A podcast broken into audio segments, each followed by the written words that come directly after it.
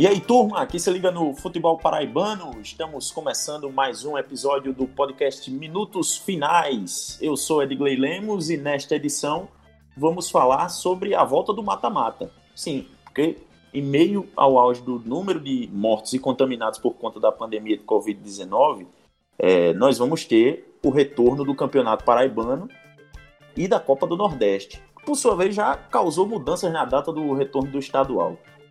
Bom, mas tudo isso e muito mais eu vou conversar com Ellison Silva. Saudações, Ed, amigo dos Minutos Finais. Estamos de volta aqui no formato tradicional, né, de podcast. E vamos aí falar desse mata-mata, porque enquanto a bola rola, vai ter gente no hospital morrendo, vai faltar leite de UTI, enquanto... e aí o pessoal vai estar jogando e gritando gol. Mas vamos embora.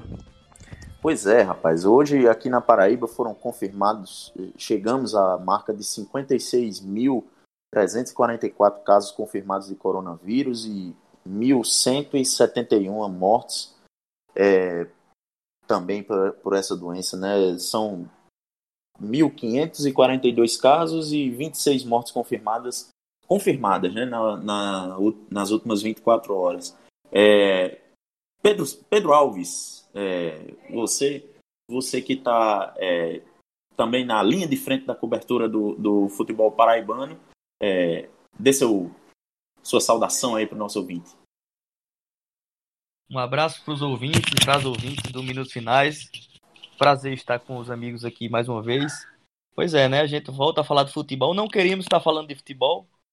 Ou melhor, queríamos estar falando de futebol, mas temos coisas mais importantes para tratar, né? Antes de falar de futebol. Então, nesse momento, a gente não queria estar falando de futebol rolando, porque tem muito mais coisas importantes para a gente resolver e para a gente analisar nesse país. Mas também é nosso trabalho, né? Vamos voltar às competições aí. Então temos que conversar também sobre o futebol e discutir sobre isso, analisar isso melhor, fazer as críticas devidas e acompanhar o, retorno aí desse futebol paraibano, futebol nordestino, futebol brasileiro. Pois é, e também temos a nossa convidada, convidada e amiga, né? Isabel Rodrigues, repórter da Rádio CBN Campina Grande. Fala, Bel. Fala, Edgley, é, amigos do podcast Minutos Finais. Eu agradeço já o convite para participar, dessa vez do, do programa inteiro, né? Já fiz algumas participações trazendo trazendo o noticiário do Campinense, mas agora a gente está para conversar sobre tudo desse futebol paraibano que voltou todo apressado. Não quer saber se está morrendo gente, se tem gente doente, o que é que está acontecendo. É, o pessoal até fala que a gente torce contra, né? Ah, vocês estão torcendo contra, vocês não querem o futebol, vocês não gostam do futebol parado, mas não é isso, né? Não é isso que acontece. A gente só queria que esse retorno não fosse desse jeito. A gente queria que voltasse com a situação sob controle, quem sabe com uma vacina, ou enfim, que não tivesse morrendo mais de mil pessoas por dia no país. Mas já que empurraram goela abaixo, vamos embora lá do futebol paraibano. Pois é, a gente vai falar já já, porque antes tem a vinhetinha já conhecida de todo mundo da banda Razamar. O podcast Minutos Finais é a nova casa de discussão do futebol paraibano. Você pode ouvir onde e quando quiser. Basta ir no Spotify, Deezer, YouTube ou no site minutosfinais.com.br para ficar muito bem informado com as melhores opiniões sobre o futebol paraibano.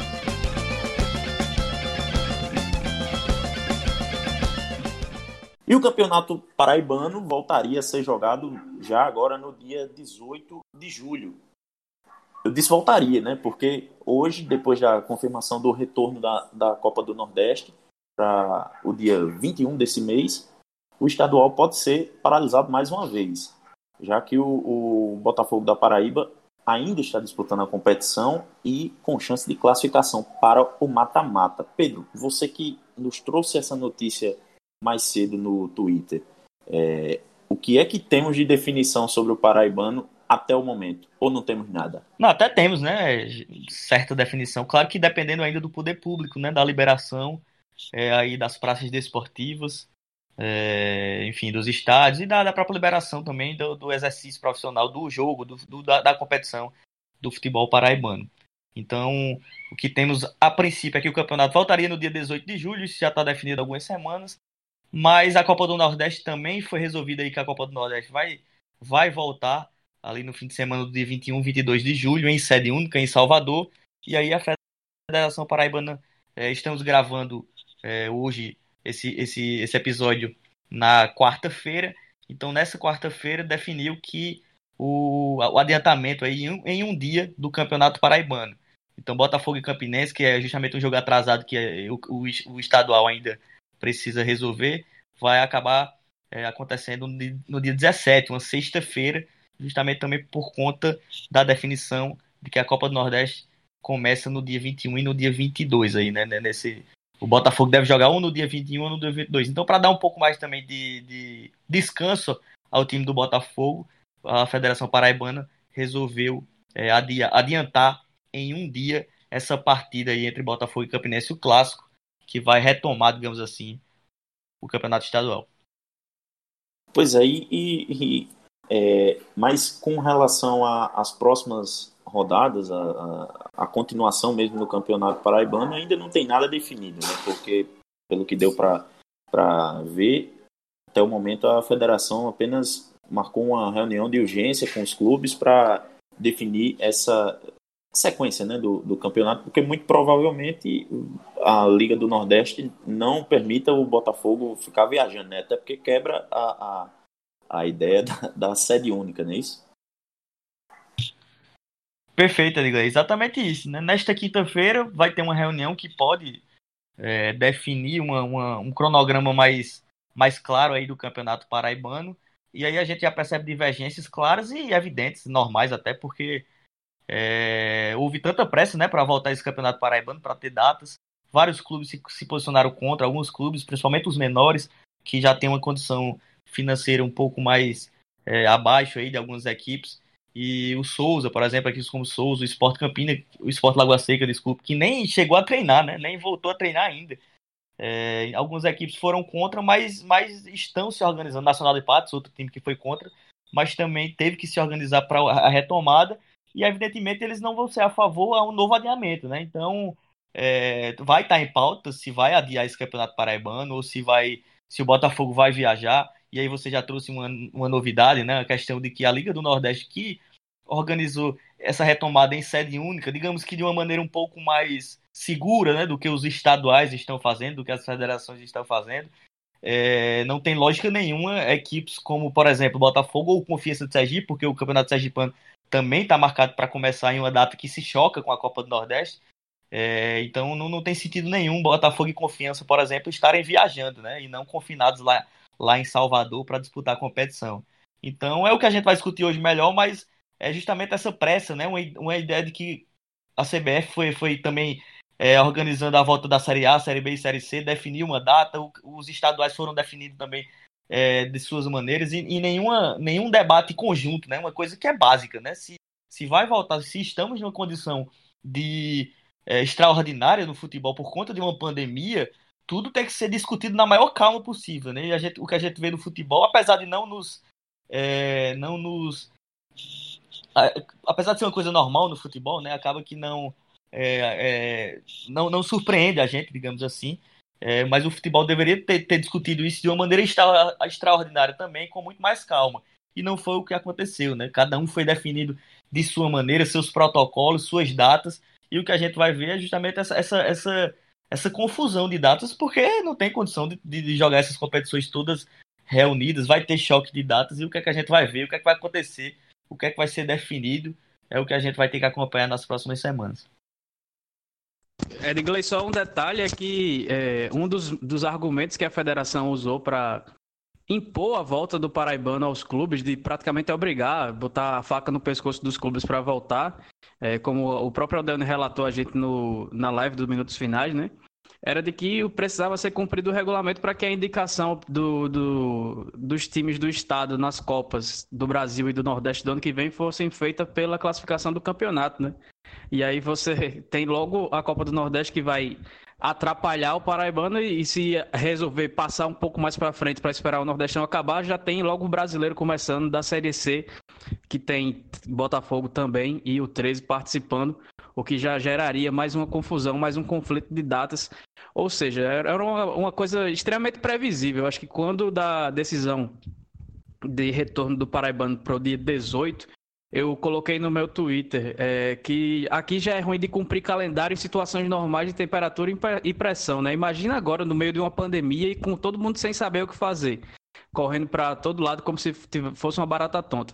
É óbvio que vai ter, é, vai ter repercussão e na reunião dessa quinta-feira, a gente está gravando na quarta, como o Pedro já falou, a gente deve ter mais algumas definições, mas é, palpite meu é que vão manter essa primeira rodada aí, o Botafogo vai para Salvador e, e depois da, de, de, de, que for definida a situação do Belo no torneio, na, na, Copa do Nordeste, aí vão ver o que fazer. Vai só empurrando a decisão para frente, empurrando a decisão para frente e fazendo de todo jeito como sempre foi no futebol da Paraíba.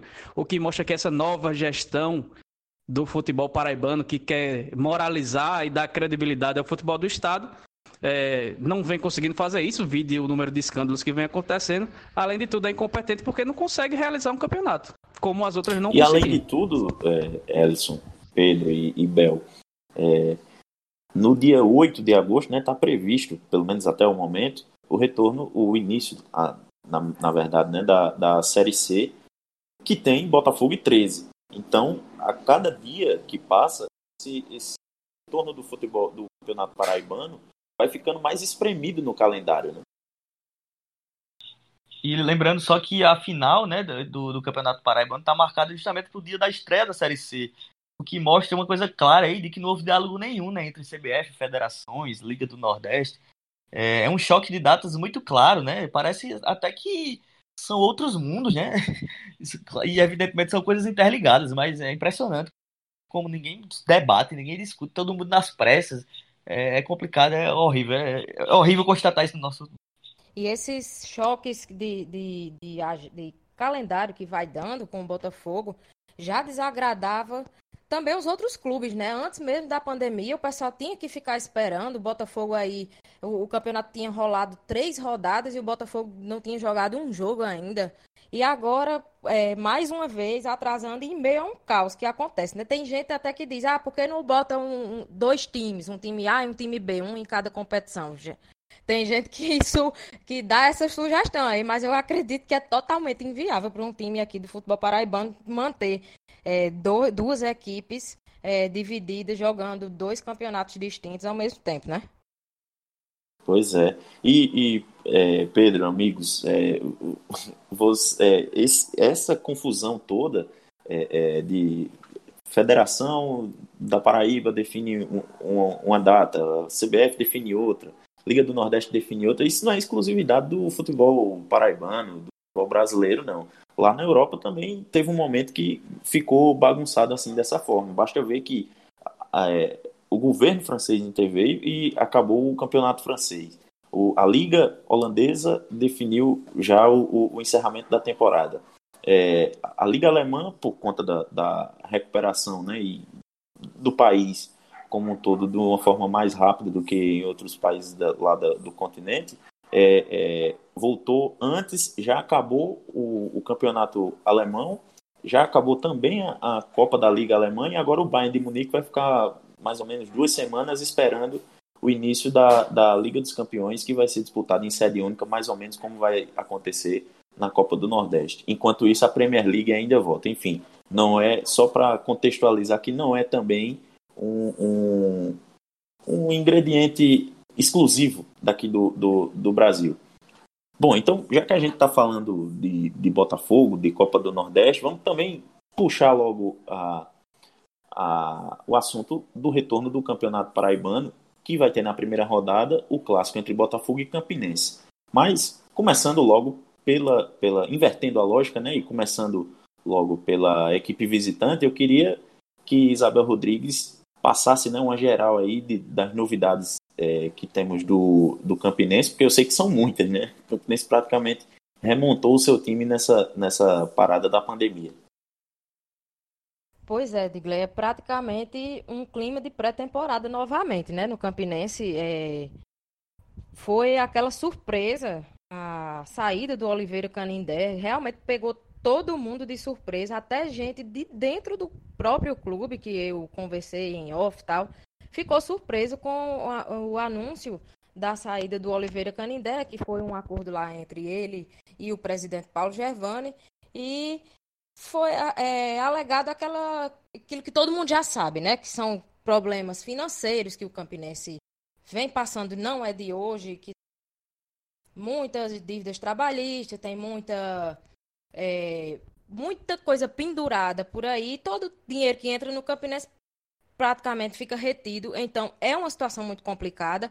O Canindé, é, querendo ou não, ele ainda tem aquela grife dele, ele é o campeão do Nordeste, ele já foi campeão brasileiro de Série D, então ele ainda tem grife. Então, provavelmente pesou no orçamento do Campinense, que foi em busca de um treinador que fosse pelo menos, digamos, metade do que o Canindé, em termos de, de salário, que o Canindé estava cobrando. Então ele saiu lá é, em comum acordo. Eu falei com ele logo após essa saída e senti, assim, pelo tom de voz, que ele ficou um pouco magoado, mas que entendeu a saída. Inclusive já tá, já foi anunciado em outro clube, já tocou a vida, já já tocou a boiada lá, o Oliveira Canindé. Mas aí o Campinense ficou aqui, a gente achando que ia demorar, se, se reorganizar e cinco dias depois, apenas cinco dias depois, anunciou o Rui Scarpino, né? E acabou que deixou todo mundo se perguntando, peraí, tava faltando dinheiro, cinco dias depois já bota outro nome na, na roda, então deixou o pessoal um pouquinho de sem entender, de orelha em pé em relação a isso. Foi chegando perto desse retorno, a federação deu o retorno, todo mundo teve que correr para se, se organizar e começaram mais surpresas ainda. A gente começou a ver o anúncio de vários atletas, teve, teve uma lista, inclusive eu soltei no Twitter em primeira mão, de 11 atletas de uma vez que eles contrataram e mais, na sequência, anunciaram mais quatro. São a lista total desse, depois, da depois da pandemia, não, que a pandemia continua, né? Mas desse retorno em meio à pandemia são 15 novos atletas no Campinense. Mas em contrapartida não dava para ficar, né? Com aquele elenco gigantesco. Com certeza iria sair muita gente.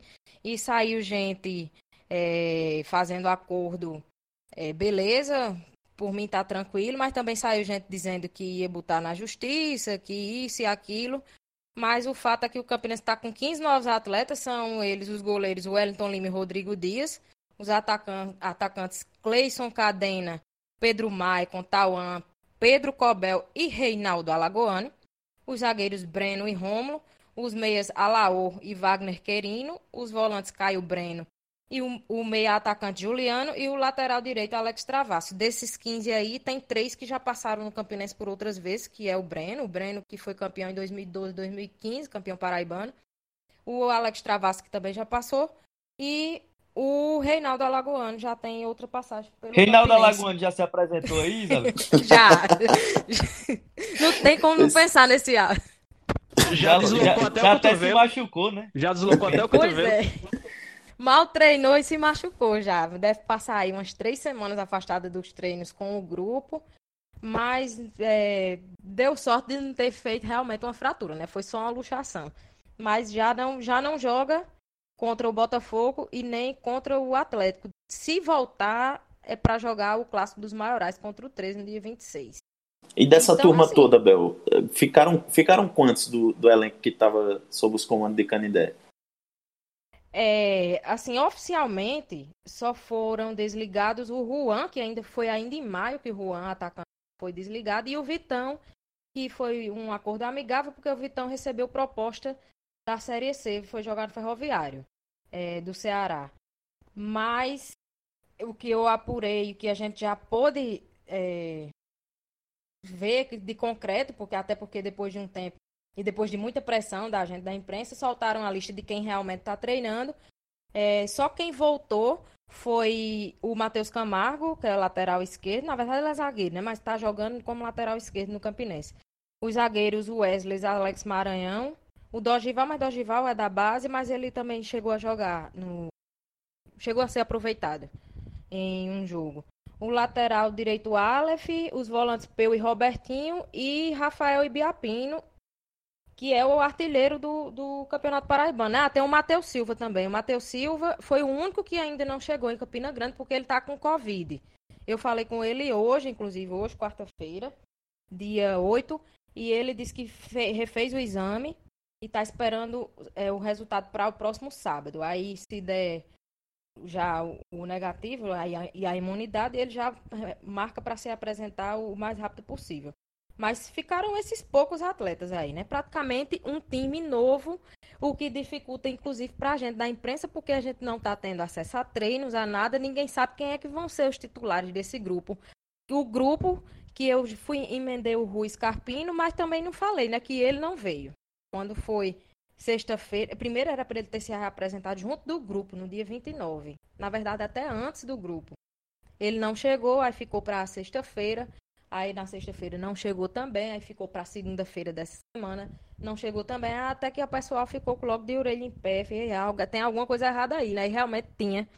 Ele anunci, disse, conversou com a diretoria que não tinha condições de vir porque estava com problemas de saúde na sua família, né? É, pelo que eu fiquei sabendo, parece que a esposa dele teve Covid e também tem algum problema com a filha dele. Mas isso aí é, a gente deseja melhoras lá para ele e, a diretoria teve que correr contra o tempo e trouxe o, o Evandro Guimarães. Né? O Evandro que já tinha tido um namoro com a diretoria do Campinense outras três vezes e agora na quarta vez finalmente fechou. A torcida chiou porque eles saíram na internet catucando, procurando é, currículo e tal, viram que ele não tinha um título assim importante, tem alguns vice campeonato pernambucano, mas título que era bom ele não tinha nenhum no currículo e parece que no início do ano ele fez uma sequência que não tinha muitas vitórias. Ele que estava treinando central de Caruaru. Então, isso foi o suficiente para o torcedor raposeiro chiar e subir hashtag no Instagram, Evandro não, Evandro, mas não teve choro da torcida que desse jeito. Realmente o Evandro chegou, hoje comandou o segundo treino lá na Toca da Raposa. Pois é, rapaz, impressionou a, a, a rejeição né, do, do, torcedor raposeiro.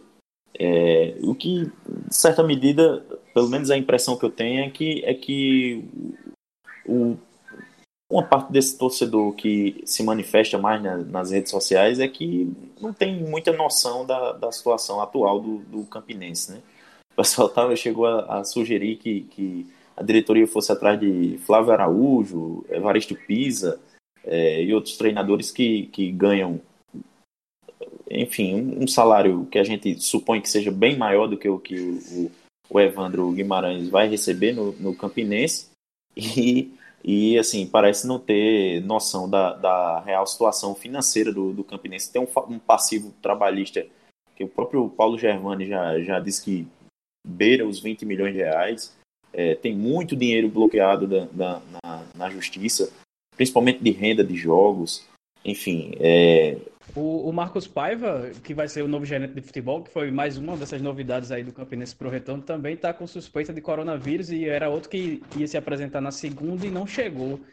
E vai ficar a cargo dele explicar uma declaração do, do volante Bruno, alguma coisa, esqueci o, o sobrenome dele agora, que foi o que foi dispensado sem Bruno sequer Rodrigues. ter jogado. Ele Isso, não Bruno fez, Rodrigues. o Bruno Rodrigues não teve nem contrato. Ele não, ele não chegou nem a ser é, é, aquele cadastro na CBF, né? Aquele não, não, não teve o contrato dele não. Ele veio para cá, estava treinando, mas ainda não tinha saído nem nome em bid nem nada. Isso, ele saiu, foi, saiu na bronca, disse que estava jogando lá no Cascavel, veio pro Campinense, foi anunciado oficialmente, foi pedido do Canidé, mas aí com o Canidé ou seja, ele foi iludido, né? Ele, ele foi Exato. enganado. Aí foi, foi o que disse que entrar na justiça e tudo mais, e ele falou que essa mudança no, no elenco do Campinense se deve a uma empresa que está assumindo o comando do futebol. E aí eu mandei até, nesse esquema de entrevista que o Campinense está propondo, mandei a pergunta para o assessor para fazer essa pergunta para o Marcos Paiva, só que aí ele não, acabou não se apresentando. Mas o que, o que chama mais atenção é isso, o Campinense com muito dinheiro, com pouco dinheiro, na verdade, muito, muitas dívidas, é, trazendo 15 novas contratações, novo treinador. É, é, parece ser mais um daqueles casos que vai empurrar as dívidas para frente e tentar montar um elenco novo do zero. E aí, para as próximas gestões que lutem aí para administrar essas dívidas trabalhistas, porque o Adilson Júnior falou pro voz da torcida, inclusive, que quando da sua dispensa, acho que ainda no começo de junho, a diretoria ligou para ele, dizendo: "Ó, oh, você não precisa se representar não. Quando for no próximo mês, em julho, a gente liga para você para acertar a rescisão". Então, para ver como é que faz. O Adilson que em março tinha dito que os salários do Campinense estavam atrasados, foi dispensado por telefone e sem ter sequer a liberação para procurar outro clube para atuar. Então parece e, que o que bate também com com a declaração do Bruno Rodrigues de que a diretoria está dispensando por telefone e vê o que é que vai fazer com, com os outros atletas. Então parece mais uma irresponsabilidade administrativa do Campinense, o que não seria novidade no, no Campinense, o que não, não é novidade no 13 também, que está fazendo coisas parecidas, só que com menos contratações ainda. É, mas é, é, realmente uma situação a ver o quanto é, essa situação financeira pode influir na, no retorno do Campinense ao campeonato e, e como é que o time vai se portar com, de lidar com essa situação se tem realmente uma empresa que está investindo para trazer esses novos jogadores, porque se não for, é uma situação realmente que, vai, que preocupa mais ainda o torcedor raposeiro que não está viajando aí de querer trazer Evaristo Pisa, de querer ir buscar a Canindé de volta, porque o time não tem dinheiro para fazer esse tipo de extravagância para o clube na situação atual. E outro detalhe só que eu queria pontuar é que o Pantera não está na relação de, de quem voltou para treinar, né? O Pantera, que é ídolo do clube, voltou para ser como se fosse um elo entre a diretoria, entre a, a comissão técnica do Canindé e o grupo de jogadores, mas aí vai sair pela porta dos fundos da equipe do Campinense um desserviço que essa administração também faz com um jogador que tem uma história brilhante de que é coroada com o título do, do Nordeste com a camisa do Campinense. Ô Bel, e aproveitando que você também tem é, muita tem muito muitas informações, né, direto lá de, de Patos, direto lá de Patos, não, né, direto daí de Patos, que você tá, tá é, namorada do Sol. É, o que é que tem de novidade no, no Nacional de Patos? Eu sei que o, o técnico, pelo menos, é, é, outro, né? E ele é conhecido por não, não ser muito, é, muito comum, né? Pois é, Diglês. Nacional, semana passada tinha efetivado o Delane para comandar o clube nesses o time, né, nesses dois jogos que estão faltando aí, dois jogos complicados, decisivos, que podem é, tanto pode rebaixar o clube, como também, dependendo de uma, um alabarismo aí de resultados do, do, dos outros clubes, pode dar uma classificação também é, tinha efetivado o Delane, né, para fazer uma economia, já é um, o prata da casa, o Nacional que é, historicamente, tem como grandes ídolos seus pratas da casa, né? Mas acabou que pegou todo mundo de surpresa e acabou que no início dessa semana anunciou nada mais, nada menos que Celso Teixeira, né? Grande conhecido lá de Campina Grande, já passou pelo, pelos dois maiorais. E agora é, veio para as bandas de cá sentir um calorzinho da cidade de Patos. Ele está aqui em Patos desde, a, se eu não me engano, desde quinta-feira da semana passada, quinta ou sexta, já passou o fim de semana aqui e foi anunciado no início dessa semana. Já tá, já hoje fez o seu segundo segundo treino diante do grupo, segundo não, terceiro treino diante do grupo do Nacional.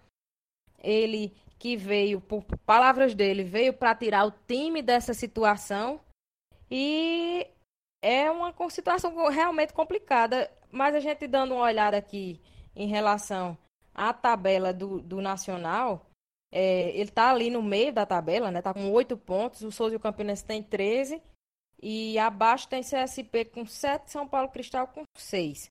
O Nacional tem pela frente é, o 13, exatamente o ex-clube do Celso Teixeira. Eu, eu, acredito que o Celso vá com sangue nos olhos para esse jogo. E o Frontini, e, e, o Frontini, né, Bel, já, já deu entrevista dizendo que não pode cair na provocação nem querer, nem querer se dar o troco, né, em, em Celso. Pois é, é, ele sabe com quem é que tá lidando, né? Ele que já foi jogador do Celso, principalmente agora recentemente. Então ele já, já deu o, o, o tá ligado dele aí, né? Não vamos se trocar com o Celso Teixeira, porque o Celso, se tem uma coisa que ele sabe, é provocar, né? Então, com certeza, esse jogo vai ser interessantíssimo. Uma pena que ninguém vai poder ver. É, só o pessoal que for trabalhar no dia do jogo, mas vai ser realmente muito interessante aquela beira de gramado com o Celso Teixeira ali contra a equipe do 13. Oi, Isabel, só para é, falar rapidamente, comentar rapidamente sobre o Celso Teixeira. É, primeiro, é, falar uma brincadeira que eu tenho na redação, que é o seguinte. É, na redação do Globoesporte.com, enfim, onde eu trabalho com os colegas, né? É, acho que tem algumas notícias de futebol paraibano que você pode sempre copiar de um ano para o outro, né? Por exemplo, o Ministério Público vai. Antigamente, né? Isso mudou um pouco com as reformas dos estádios e tal, mas vocês que também estão há mais tempo aí no, na crônica esportiva lembram o tempo que todo janeiro ali você podia fazer copiar a matéria do ano passado de que o campeonato não ia começar, né? De que o campeonato ia ser adiado por, pelo Alberto Lira, enfim, pelo Ministério Público, para que chegasse na famosa TAC. Outra, outra, outro, outra notícia que a gente pode copiar também, assim, pelo menos parte do título para todo ano, só muda o time, é você colocar, como, como você disse que o Celso falou, né? Que tá, tá chegando para mudar, pra, como é que ele falou? Para tirar o time dessa situação. Para mudar o time daquela situação, para tirar o time da situação. Você pega essas aspas, bota no título e pronto, bota Celso Teixeira e depois, por ano, você muda o time, né? Porque ele sempre chega para tirar o time da situação. É, é, uma, é, uma, é, um, é um treinador que, que chega para isso. É, é, impressionante como as coisas se, se reproduzem no futebol paraibano. Outro detalhe que eu queria rapidamente comentar também é uma coisa que eu, sinceramente, eu não compreendo, embora é, é importante também colocar o Cleodon como uma figura importante nesse processo aí de, de resistência, ao, ao não retorno do futebol e tal. Acho que ele teve um papel magnífico, mas, enfim, também não, não tá é, é, distante de críticas e, e, e sem, sem, sem ser alvo delas e de análises. Mas eu não consigo entender realmente um time como o Nacional de Patos, que estava gritando aí, é, que estava numa condição, e, provavelmente está numa condição financeira muito ruim, que, que não era, é, não tinha nem condição de, de voltar ao campeonato agora. É, diante dessa situação, o Delano estava lá, o Delano evidentemente é mais barato, com, com, está no clube, conhece o Nacional de Patos, e aí é, é, é, óbvio que o Nacional tem todo o direito de é, almejar mais coisas, mas para quem estava reclamando tanto, e aí você investir no Celso Teixeira, que vai ser mais caro do que o Delano, por exemplo, é realmente tem certas coisas que eu não consigo compreender, sabe?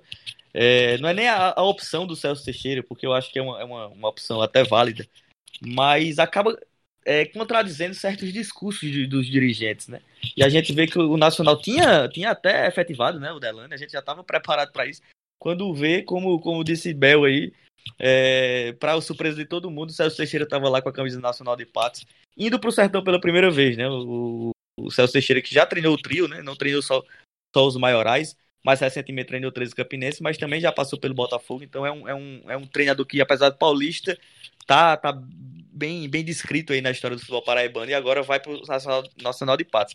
Mas eu confesso que eu não entendi essa do Nacional, acho que estava numa condição realmente muito mais precária do que, do que parece estar, já que foi investir e buscar o Celso Teixeira lá em São Paulo. Só completando aí, porque eu, eu falei com o Cleodon, eu realmente fiquei sem entender quando quando eu fiquei sabendo que, do Celso, eu, eu falei com o Cleber é, na mesma hora. Eu tenho, a gente é amigo desde de adolescência e tal, aqui em Patos. E eu tenho essa liberdade de falar com ele na hora que for no WhatsApp. Eu falei com ele, ele ligou para mim na mesma hora, que ele é meio agoniado, ele liga logo para mim na mesma hora. Disse, Bel, eu não podia, eu não, é, eu não podia arriscar desse jeito com o Delano, não. A gente sabe da capacidade dele, mas é, é muito arriscado. São dois jogos complicados. A tabela dos outros dois times que estão aí colados na gente é muito mais fácil que a nossa. Então eu tinha que trazer um treinador que viesse realmente para resolver. E a gente sabe, né, que que o Celso Teixeira, ele tem esse bom retrospecto em salvar. Ele, inclusive, foi ele que salvou o 13, né, de cair no ano passado, de, de do, do, rebaixamento. Ele parece quando chega, assim, para montar o time para começar a temporada, não, não dá muito certo, não. Mas para finalizar, para salvar o clube, dá certo. Então, eu acho que foi mais essa posição do Nacional. Quando a gente vê assim, ah, tá um aperto, tá mas eu, é porque eu vejo muito no Cleodon que ele gosta de fazer as coisas muito certinho, sabe? Ele, ele não atrasa salário, se atrasa 5, 10 dias no máximo, ele realmente cumpre com, com o que ele promete aos jogadores. Inclusive, é, já conversei com jogadores que passaram pelo Nacional isso, que o Cleodon, ele sempre cumpre com, com, com, as promessas que ele faz, né? Então, eu acho que, assim, que, que essa choradeira que o Nacional tava sem dinheiro e tal, é para tanto para receber o que está é, tá precisando aqui da prefeitura, que a prefeitura está com dinheiro atrasado há um tempo, e também do Estado, né? Então eu acho que ele fica nesse, dizendo que tá sem dinheiro, nesse aperto e tal, que é pra. Tem que ter aquela choradeira, né? Acho que não, é só ele que faz essa choradeira, não. Acho que, que pelo sertão todo mundo faz.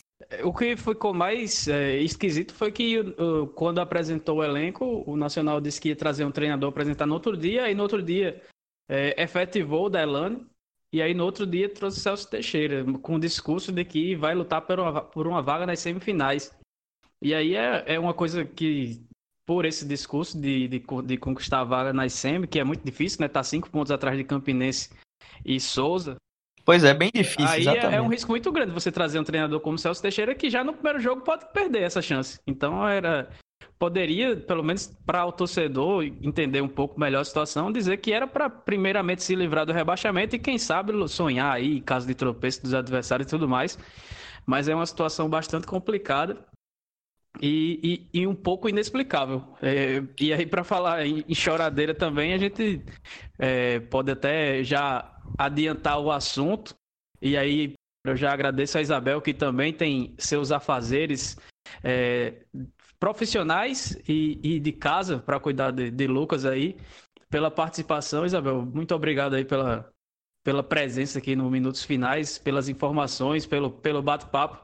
E é sempre bom conversar com você sobre futebol, porque você é, é das pessoas que mais entende aqui no nosso estado, aí a gente sabe disso há muito tempo. Eu que agradeço, Elson, o convite e pode convidar mais vezes. A gente tem, como você mesmo falou, a gente tem os afazeres do lar, tem os afazeres do trabalho, tem os afazeres, enfim. É aquela mulher que faz de tudo, né? Dentro de casa, dentro do trabalho, mas a gente sempre arruma uma brechinha para participar do, do dos convites que os colegas e os amigos do peito fazem. E antes de eu sair e, e deixar vocês aí discorrendo mais sobre o resto do, do, dos times da Paraíba, eu vou deixar aqui só como, como é, os jogos que o Nacional, que o CSP e o São Paulo Cristal tem pela frente. Aí vocês dizem aí, se para quem é que tá mais fácil a situação. O Nacional pega o 13 e a Peri Lima o CSP pega o Esporte Lagoa Seca, já rebaixado, e pega o Botafogo. E o São Paulo Cristal pega a Pere Lima e o Esporte Lagoa Seca também. Realmente é mais complicado para o Nacional, né? Então eu deixo aí com vocês e já me despeço. Até, até mais. Valeu, Bel. E aí, Pedro, eu acho bem complicada a situação é, do Nacional, que vai pegar o 13, que, que briga ainda por uma classificação, pode perder a, a vaga no G2 para o Botafogo, já nesse clássico tradição, né, do, da, da, do clássico emoção, da volta do Paraibano.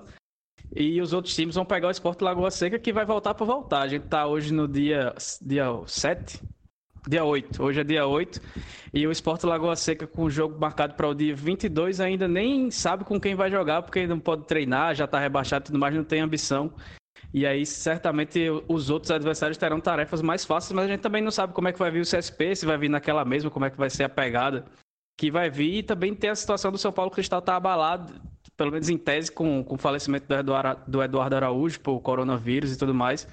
Mas essa briga aí contra o rebaixamento vai ser bem, bem acirrada nessas últimas duas rodadas. É, exatamente, né? Vai, vai, vai ter jogo aí, sobretudo no, no grupo B, né? Porque no grupo A já tá rebaixado. Como você falou, Elson, o, o Sport Lagoa Seca. Mas no, no grupo B não, né? esse jogo realmente vai existir nessa reta final. Em termos de tabela, eu até concordo realmente que a tabela do Nacional ela acaba sendo um pouco mais difícil, né? Mas assim, ela também. Eh, o Nacional tem a parte da pontuação, né? Que tá na frente. Tá um pouco mais tranquilo, digamos assim. Mas, de fato, tem que ter cuidado, né? Eu só não acho. Realmente, eu, eu acredito nas pessoas, né? De certa maneira. Então, eu, eu não entendi, assim, esse investimento no Celso Teixeira porque eu achei que o Nacional não tinha condição. Mas se tem condição, se tá tudo tranquilo, que seja feito. Eu só não sei também se o Celso seria o melhor não.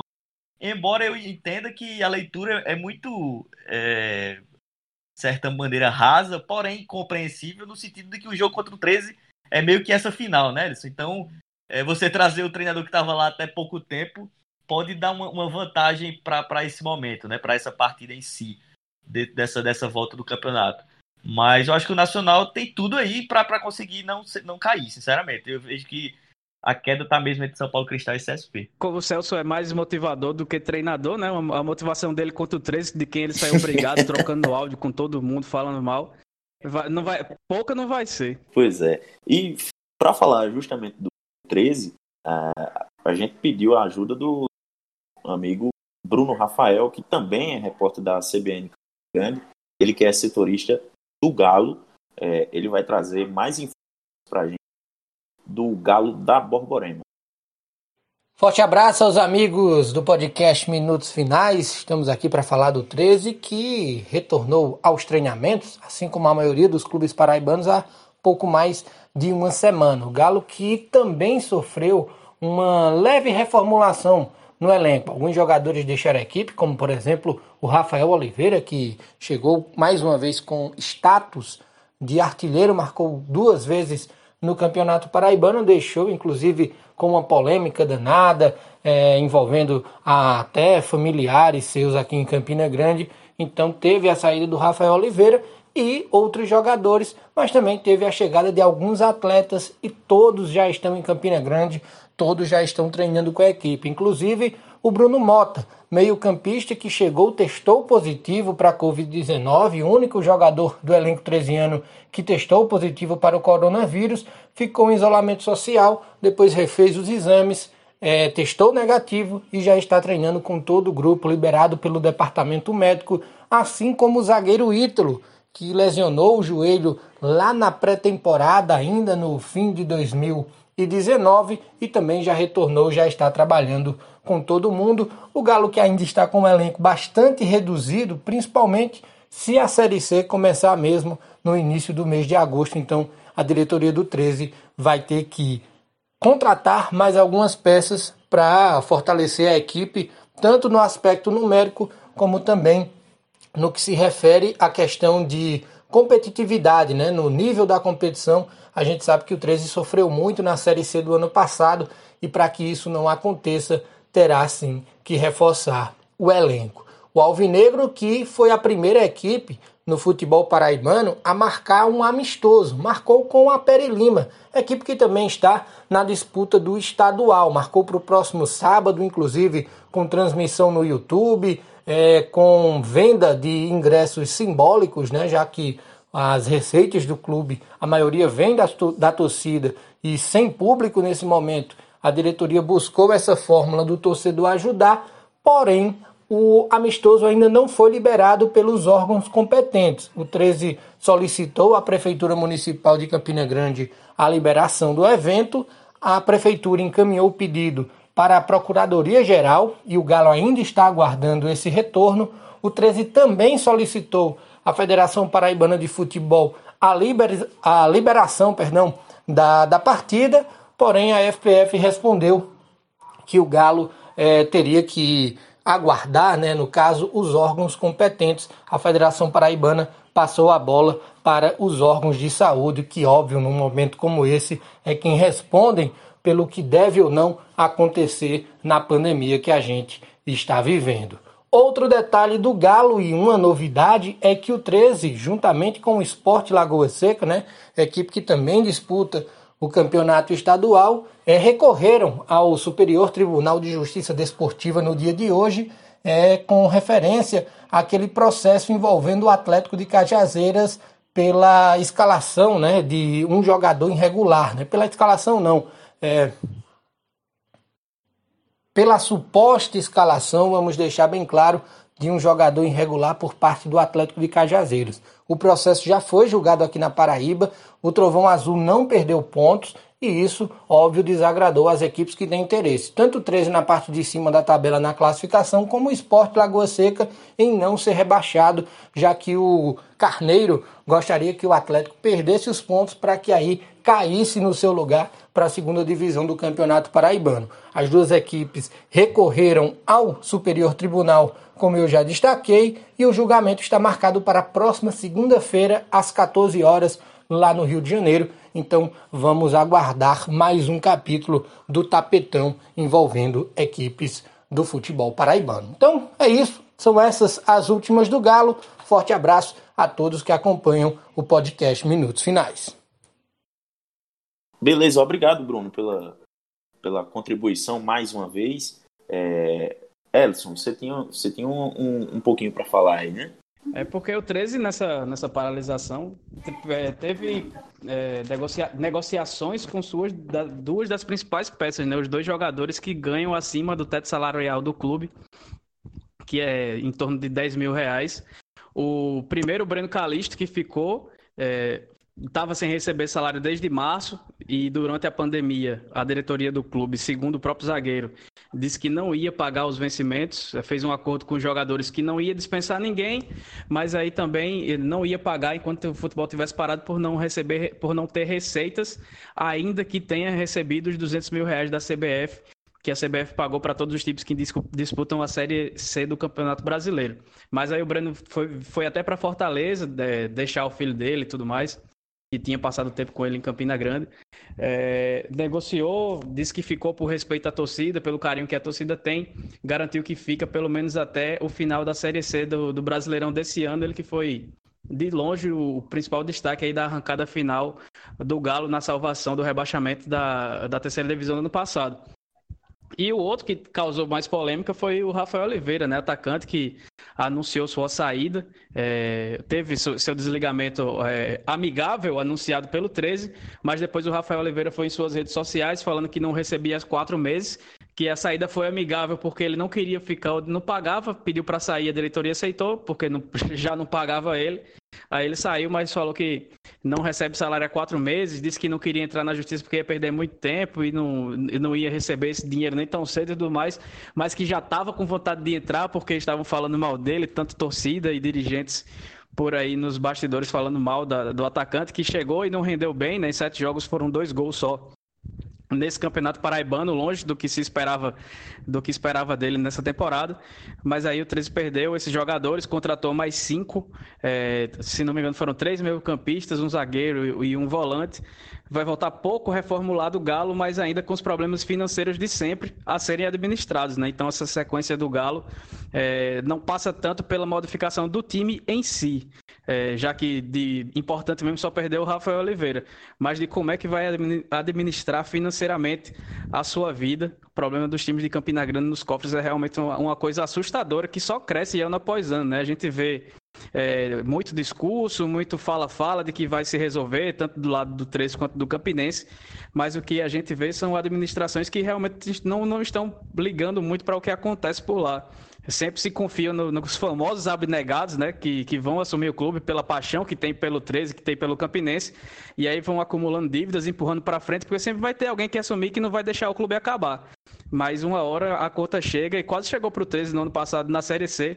Vamos ver se essa temporada, pelo menos se depois dessa pandemia, o clube se organizou minimamente para seguir essa temporada sem passar por esse tipo de aperto mais na frente, porque a gente sabe que essa situação pesa realmente quando, quando chega aos gramados. E Ellison, parece que é um incômodo enorme, né? Quando se fala que o 13 está. Principalmente no 13, né? Que, que tá devendo salário, como se fosse mentira, né? É, é, Está tudo às claras aí. Mas é um incômodo, parece que é um absurdo quando a gente noticia, né? Isso é o que tá acontecendo, velho. A realidade, infelizmente, é essa. É, se o Breno conquistar um título pelo 13, esse cara precisa ser ídolo urgentemente, porque ele, ele tá sem receber, ele ficou. Ele tem, tem um carisma, né? Que é uma coisa inerente a ele mesmo. É, é um cara que responde dentro de campo, mas que poderia tranquilamente ter escolhido sair porque o 13 infelizmente não tá pagando. E, e, e o, o, Rafael não, não, não, quis ficar, outros não, não quiseram ficar, vários é, jogadores do ano passado de, que, que subiram de divisão, que deveriam ter muito mais é, respeito da, da instituição com eles, acabaram que saíram e, e todos falaram que estava devendo, que não há essa organização financeira. Isso vem acontecendo, mas parece que querem negar, né, essa realidade. E quando você quer negar, quando eu falo da diretoria, né, quando a diretoria quer negar essa realidade, aí é pior ainda, porque você é, acaba, o clube acaba não, não aceitando essa realidade e não quer resolver, né, uma coisa que precisa ser resolvida. É uma, é uma questão muito, muito ruim, assim, é, esse tipo de visão, em qualquer clube que seja, mas no 13 a gente vê que é um pouco mais aqui na Paraíba. E o fato é que a realidade é essa que a gente noticia. Infelizmente, nessa pandemia não teve salários em dia, jogadores se incomodam, é natural, são trabalhadores, precisam receber. E isso acaba desaguando em justamente em, em, em, os atletas, por exemplo, por causa disso, ter que recorrer a um auxílio irregular, né, digamos assim, porque isso acontece também por conta de não estar tá recebendo, velho. É, é uma pena muito, muito. É muito triste essa situação do 13. E a diretoria acaba que fica recorrentemente negando esse tipo de realidade. Nessa, nessa, nessa situação, do, nessa situação do Rafael Oliveira, Edgley, é, foi, quando começaram a sair nas redes sociais, o, o, próprio presidente do 13 foi lá responder, dizer: Ah, vocês só escutam a versão do jogador, não escuta a versão do clube, mas a versão do clube não diz que pagou salário. Então, se ele está dizendo que não recebeu há quatro meses e o clube não confirma, nem prova que pagou, Vai fazer o quê? Não pagou. Quer se justificar? Vai... Aí você se justifica internamente o porquê de não estar tá pagando quatro meses de salário. Se justifica para sua torcida e não por quem está dando a informação de que o clube não, paga, não pagou quatro meses de salário a sua principal contratação na temporada. Pois é, saindo da, das hostes galistas né, para falar chamar o nosso amigo Léo Feitosa, que traz informações né, do Campeonato Paraibano. O Atlético Cajazeiras tem 18 pontos, né? Na competição, lidera com folga o, o grupo A. Ô, Ellison. Ô, Edgley, desculpa. é, só para pontuar que acho que o, o Atlético de Cajazeiras, até a, a, paralisação, em termos de pontos, é o melhor do Paraibano. E acho que em campo também, né? Foi não, não jogou isso tudo também. Acho até que teve Atléticos de Cajazeiras melhores nos últimos anos, mas o campeonato está tão nivelado por baixo, pelo menos até a, a, a, parada, né? Que eu acho que o Atlético foi mesmo quem jogou melhor até agora. E é o, é o grande líder da, da, do campeonato geral, é. né? Pois é. E, e, e o Léo Feitosa do Atlético que perdeu o artilheiro do, do campeonato. Olá, meus amigos e minhas amigas do podcast Minutos Finais direto de Cajazeiras. Aqui quem fala é Léo Feitosa e é um prazer poder participar em mais uma oportunidade do melhor podcast esportivo do futebol do Nordeste. O Atlético de Cajazeiras segue se preparando intensamente para a retomada do Campeonato Paraibano.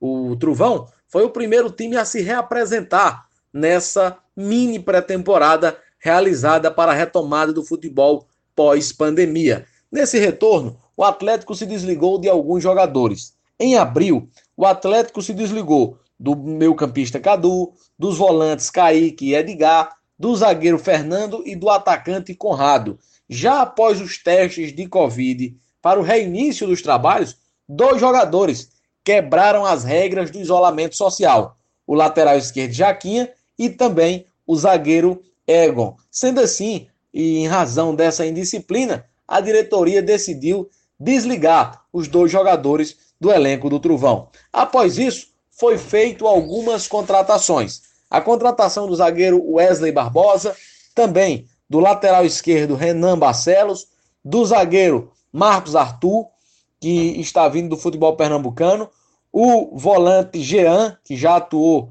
em diversas temporadas pelo Ferroviário do Ceará, e o atacante Henrique Pachu, que é uma das esperanças de gol do Truvão tendo em vista que também o artilheiro da equipe, Éder Paulista, que iria se reapresentar juntamente de todo o grupo, não vai mais voltar ao Atlético. O jogador alegou problemas familiares que impossibilitam de vir a Cajazeiras para defender as cores do Trovão na retomada do campeonato estadual e a posterior na Série D. A tendência é que o Atlético possa não contratar mais ninguém. O time é esse que está trabalhando e se organizando para o retorno do Campeonato Paraibano. Dia 22, o primeiro jogo do Truvão é contra a equipe do Campinense. O Atlético precisa, talvez, teoricamente, de pelo menos uma vitória nos seus últimos dois confrontos, diante de Campinense e Souza, para garantir a sua classificação para a fase final. A equipe que vem treinando nos coletivos realizados pelo professor Ederson Araújo é, é a seguinte: com o goleirão Ariel no gol, a lateral direita com Filipinho e a zaga com Wesley Barbosa e Wesley. Por enquanto, Davi na ala esquerda, mas eu acho que ele vai perder essa vaga para o Renan Barcelos. É um bom lateral esquerdo e vem para ser titular. O meio-campo, contra o Campinense, o Ederson não vai poder contar com o Ferreira e ele já começa a usar naquela função a nova contratação, o volante Jean, ex-ferroviário. Ao lado do Jean, Gabriel Mendes. No meio campo, Massinho e Custódio. No ataque, Paulinho e Henrique Pachu. Foi a equipe que trabalhou no último coletivo que aconteceu na tarde da última terça-feira lá no distrito de Várzea da Ema, município de Santa Helena, uma cidade próximo aqui a Cajazeiras. Com as informações do Atlético para o podcast Minutos Finais, repórter Léo Feitosa. Um grande abraço.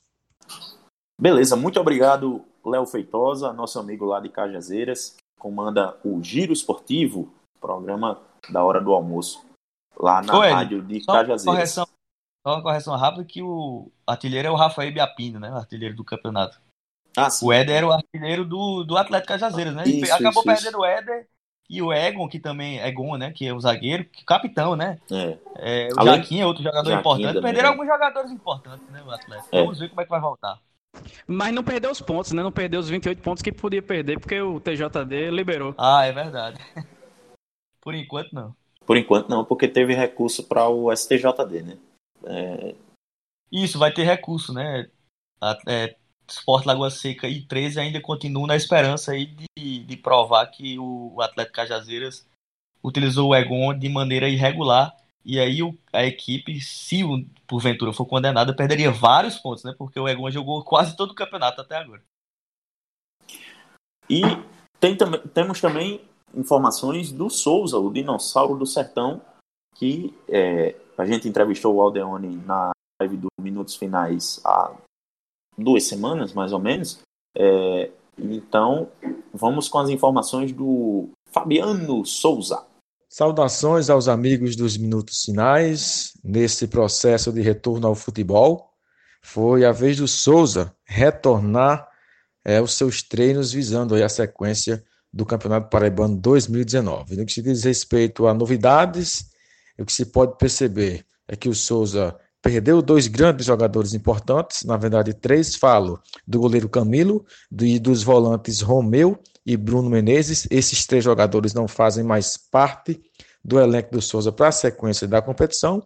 Em contrapartida, também conseguiu aí repatriar nomes importantes que, por sinal, já fizeram história na equipe do Souza. Fala do goleiro Ricardo, campeão em 2009, e também conseguiu o retorno de Rafinha, que fez parte do elenco de 2018, aliás, de 2017, e o experiente esquerdinha que chega para compor e para dar qualidade ali ao meio-campo. É, no que se diz respeito a percas, foram essas as três principais do Souza. Chega mais fortalecido com a experiência do goleiro Ricardo. Rafinha é, chega para suprir as ausências dos volantes Romeu e Bruno Menezes. E Esquerdinha é, já teve várias passagens por o Souza, dispensa comentários, experiente e vai somar e fazer ali uma, um quebra-cabeça que todo treinador gostaria de ter.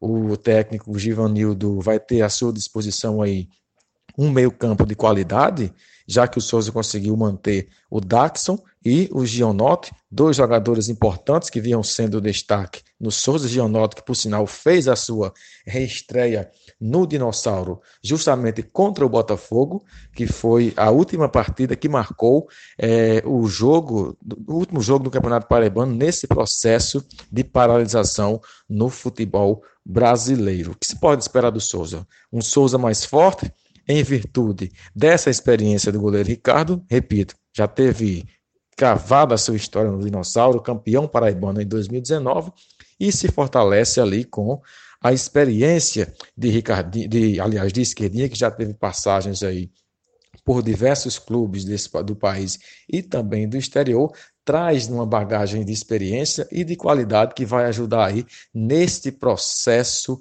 de caminhada do Souza rumo ao seu terceiro título do Campeonato Paraibano. Chega fortalecido Souza, evidentemente que teve um processo é, de reconstrução em todos os clubes da Paraíba e que se pode esperar o Souza mais forte para a sequência da competição. Souza, que tem por aí dois jogos, pela sequência, dois jogos importantes, é, Botafogo e Atlético, respectivamente, os dois últimos jogos do Souza, que pode consolidar o seu avanço é, para as semifinais no certame de 2020. A gente deseja uma boa sorte a todas as equipes, evidentemente, tomando todas as precauções é, de combate ao coronavírus e que a gente possa ter aí um futebol de paz jogado dentro de campo é, nesse retorno ao futebol, desta vez chegando aqui às terras do da Paraíba.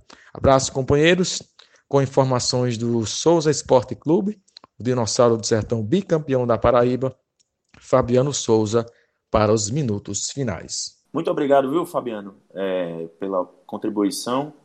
Um abraço. É, Pedro, o que, é que você tem a dizer? Esse trio aí de meio do, do, do Souza vai, se der liga mesmo, rapaz. É, o abraço primeiro aí pro Fabiano, né? Sempre bom estar reunido de alguma maneira com ele. E, ele trazendo as notícias aí do dinossauro. É sempre um prazer ouvir a voz do nosso grande, grandioso jornalista aí, Fabiano. É, eu acho que o Souza fez uma contratação bem interessante, né? Que foi o Esquerdinha. Eu acho que o Esquerdinha é um jogador que rende legal, pode render legal no, no Campeonato Paraibano. É até numa, enfim, numa, numa série D, se for para algum time paraibano, por exemplo, é um jogador que eu acho que para a série D é um, é, é um atleta interessante. É, com uma comparação, eu vou fazer a comparação com o grupo dele, né? Então, no Campinense eu vejo um meio campo aí, pelo menos ofensivamente, bem mais interessante do que na Raposa, viu? É, embora o Dinossauro tenha perdido um jogador que na partida que eu vi do, do Souza em João Pessoa contra o Botafogo foi o jogador que mais me agradou, que foi o, o Bruno Souza, né?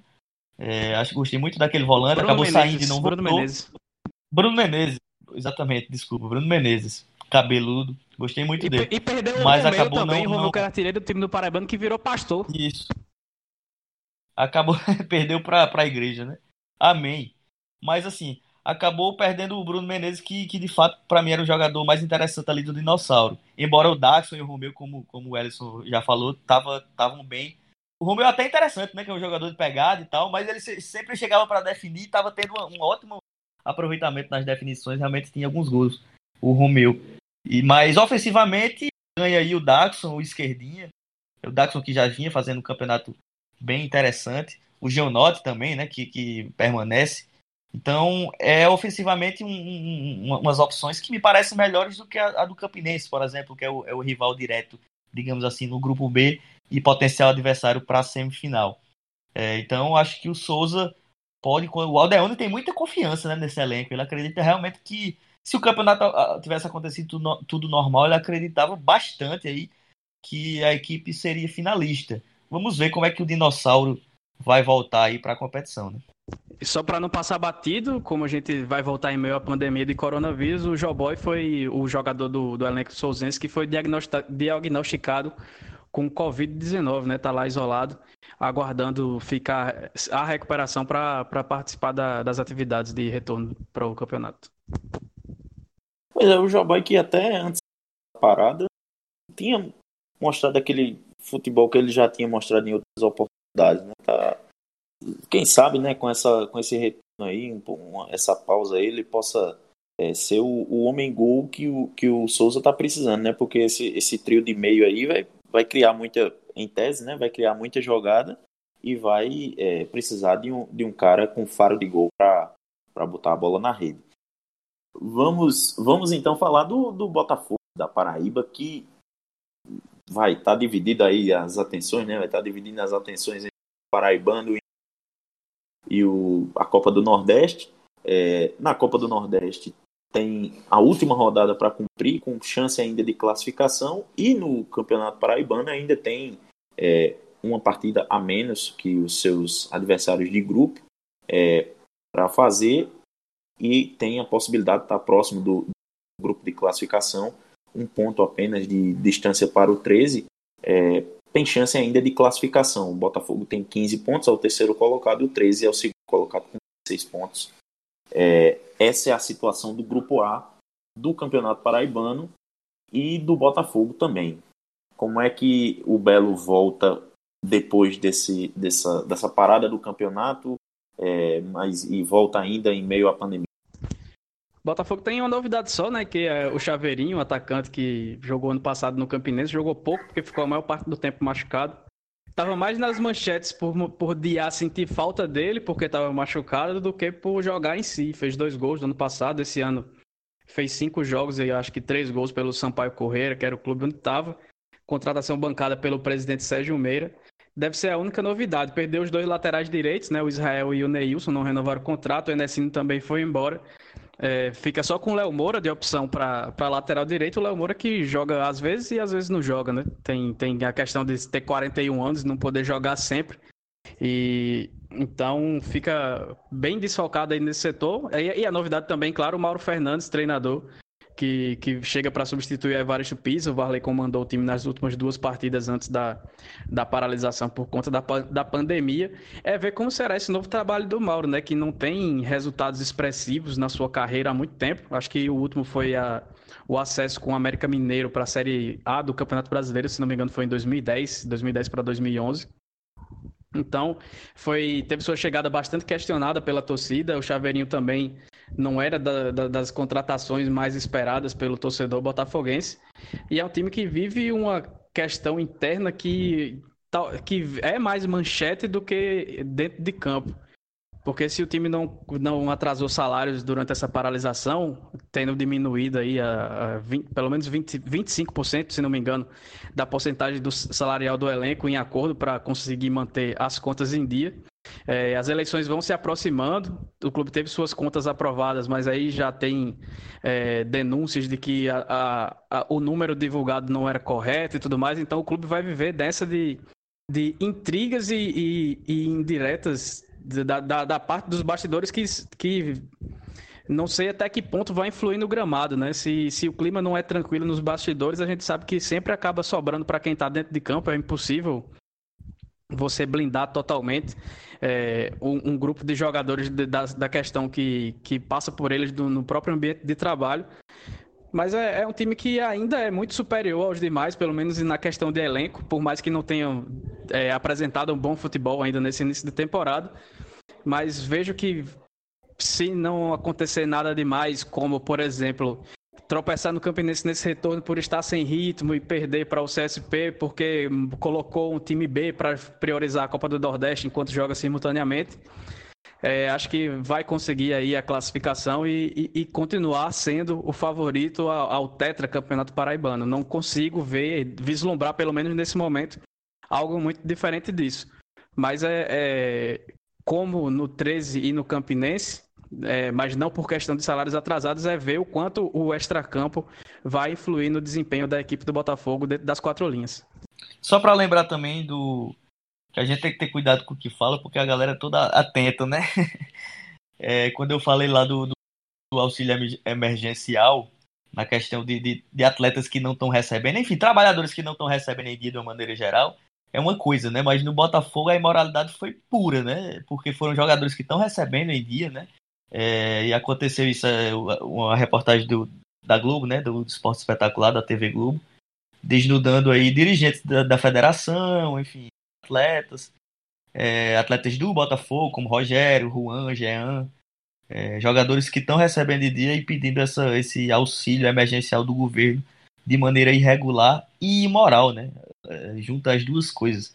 Então, o Botafogo que isso é só um dos ingredientes do problema que o Botafogo vive internamente, né? Muito mais do que dentro de campo, que continua sendo a equipe, a equipe competitiva tanto no Paraibano, como o Edson falou muito bem, e na própria Copa do Nordeste, né? Depende apenas de um ponto para se classificar. Mas fora de campo, o Botafogo hoje é uma grande confusão. Embora esteja organizado, né, financeiramente, mas há uma confusão, enfim, ética, problemas éticos, problemas é, de, de poder também, né? O Botafogo hoje eu acho que tem esse grande adversário aí, é ele próprio internamente. Problem, problemas humanos e sociais também. Isso, exatamente. Só para contextualizar essa parte, teve uma live do Voz da Torcida com o Sérgio Meira na terça-feira, dia 7.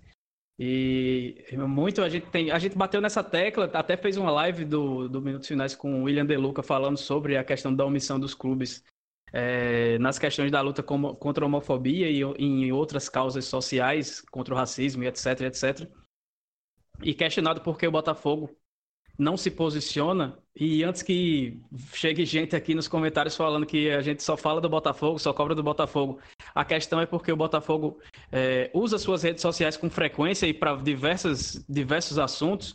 A gente não, não tem isso do, dos times de Campina Grande, por exemplo, do, do interior tem pouco também, só o Nacional que se posiciona e se posiciona bem nesse sentido. Então a gente não cobra porque, infelizmente, a gente já não espera nada. E isso é muito triste. Mas o Botafogo que se posiciona poderia ter alguma postura um pouco mais incisiva nessa questão.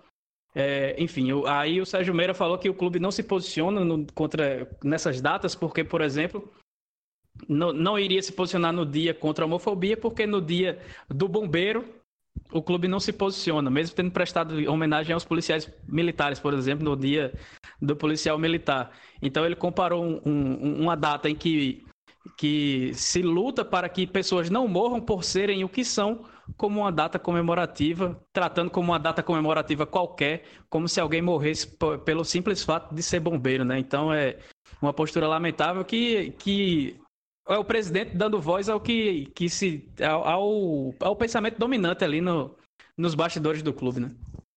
É, pois é, e, e Adriano Almeida, né, que participou também da live, foi muito feliz ao, ao questionar é, o, o Sérgio Meira, justamente com isso que você falou, né, Elson? Morre por ser bombeiro, por ser bombeiro. É, mas o mesmo, isso acontece de fato, quem é negro, com quem é, é é homossexual, com quem é, é LGBTQIA+. É, então, o pessoal é, tem uma visão muito, muito distorcida né, desse, da, da, das questões sociais é, no Botafogo e também na sociedade paraibana como tudo, né? Porque só, só reflete, o clube só reflete o que é a, a nossa sociedade. Só para diante de tantas coisas que eu tô sendo alvo de certa maneira, aí eu tô tendo um cuidado danado de, de, de ler as coisas que eu mesmo escrevo, do que eu escrevo. É, só, até só sobre isso que a opinião da gente é muito igual, evidentemente, porque a gente pensa muito parecido no ponto de vista social, mas assim, bombeiro acaba que ele, ele para depois não dizer, bombeiro morre. Claro que bombeiro morre, né? Por ser bombeiro, evidentemente, salvando vidas, enfim. Mas existe um contrato, né? Uma, uma ideia é, clara de quem quer ser bombeiro do que, do, que pode, do que pode acontecer sobre ele, né? Não é uma questão por ser, por ter uma identidade ou, ou, ou por ter uma compreensão é, de sexualidade ou por pura fascismo, enfim, violência, por a pessoa pensar diferente ou amar de maneira diferente. Então não tem nada a ver, não existe simetria. Mas aí só para contextualizar também, é, não é que morre por, por ser bombeiro, morre no exercício da profissão e tudo mais, mas ninguém vê um bombeiro no meio da rua e fala, e aí bombeiro? E aí chega e vai lá e diz, ó, oh, você é bombeiro, minha religião não, não permite que eu goste de você, Exatamente. você tem que morrer. Então não, não, é, não é essa questão, ninguém vê um, um, um bombeiro na rua e trata como se fosse um travesti que está lá na, faz, vivendo sua vida normal e pensa em matar porque não concorda com o seu estilo de vida. Então é, a questão é, é toda essa. O, o, ponto é que não há, não há é, crime de ódio contra o bombeiro. Isso não existe. Né? O, o, ponto é isso. Por isso que não há simetria alguma entre bombeiro, entre qualquer profissão que seja, com a compreensão de identidade, de liberdade. Né? Então, não adianta esse tipo de argumento que não, não vai colar, não, porque não há simetria. Não. Pois é, pois é. é dá, dá, até cansaço discutir com esse, com esse tipo de pessoal, né? E ter que voltar a bater nessa tecla. Dá, dá, dá cansaço. O xerife fica cansado, né, Pedro? Mas. O, o... xerife velho tá cansado. Mas, é, bom, queria agradecer a todo mundo que nos ouviu até aqui. É, essa foi a edição de número 27 do Minutos Finais. É, Elson, dá aquela chamada para o pessoal nas redes sociais que é, é, nas últimas semanas, a gente, modesta parte, a gente fez lives de conteúdo muito, muito, muito bom. Conteúdo bom é extremamente relevante para o momento, né? E quem quiser assistir tá lá no YouTube da gente. Pode procurar lá no YouTube Minutos Finais que elas ficam registradas. E quem quiser seguir a gente no Twitter no Instagram, no underline, né, no arroba minutos underline finais, pode seguir, pode curtir nossa página no Facebook, facebook.com facebook.com.br podminutos finais e pode ter acesso a nosso conteúdo é, no, no, nosso site podminutosfinais.com.br, no Spotify, no Deezer, no Google Podcasts e no Apple Podcasts. É isso, pessoal. É... Bom, ficamos por aqui, né? E você que nos acompanha já sabe onde nos seguir, já sabe onde, onde nos ouvir. É, contamos com, com a sua audiência e os, a sua ajuda também para compartilhar o nosso trabalho é, com seus amigos nas redes sociais. É isso, pessoal. Até a próxima. Valeu. Tchau, tchau.